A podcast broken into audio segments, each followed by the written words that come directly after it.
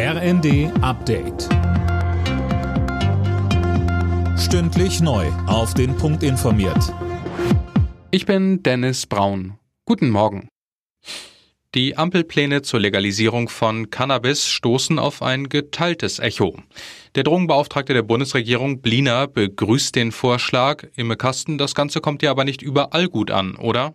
Ja, genau, und das selbst innerhalb der Ampel. Der FDP nämlich geht das Konzept von Bundesgesundheitsminister Lauterbach nicht weit genug. Enorme Bedenken gibt es bei der Ärzteschaft. Der Chef der Ärztekammer Reinhardt sagte den Funke-Zeitungen, es sei erschreckend, dass sich ein Gesundheitsminister, der zugleich Arzt ist, für die Legalisierung einer Droge einsetzen muss.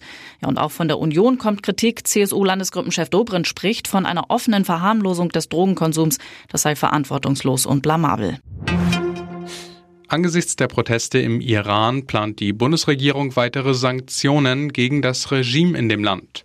Dazu sagte Grünen-Chef Nuripur am Abend im ersten, entscheidend ist, dass wir nicht tatenlos zuschauen, wie sie ihre eigenen Leute abschlachten, weil Frauen etwa keine Kopfbedeckung tragen wollen.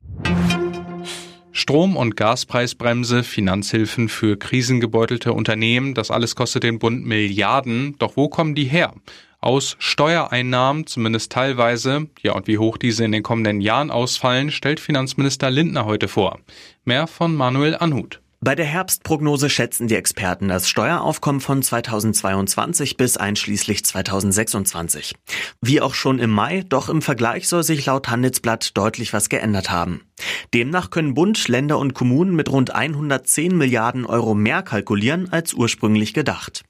Die ganzen Krisenausgaben werden die Einnahmen allerdings deutlich schmälern. In der Fußball Champions League hat der FC Bayern München auch sein fünftes Gruppenspiel gewonnen mit 3 zu 0 gegen Barcelona. Leverkusen trennte sich 2 zu 2 unentschieden von Atletico Madrid und Eintracht Frankfurt sicherte sich ein 2 zu 1 gegen Marseille.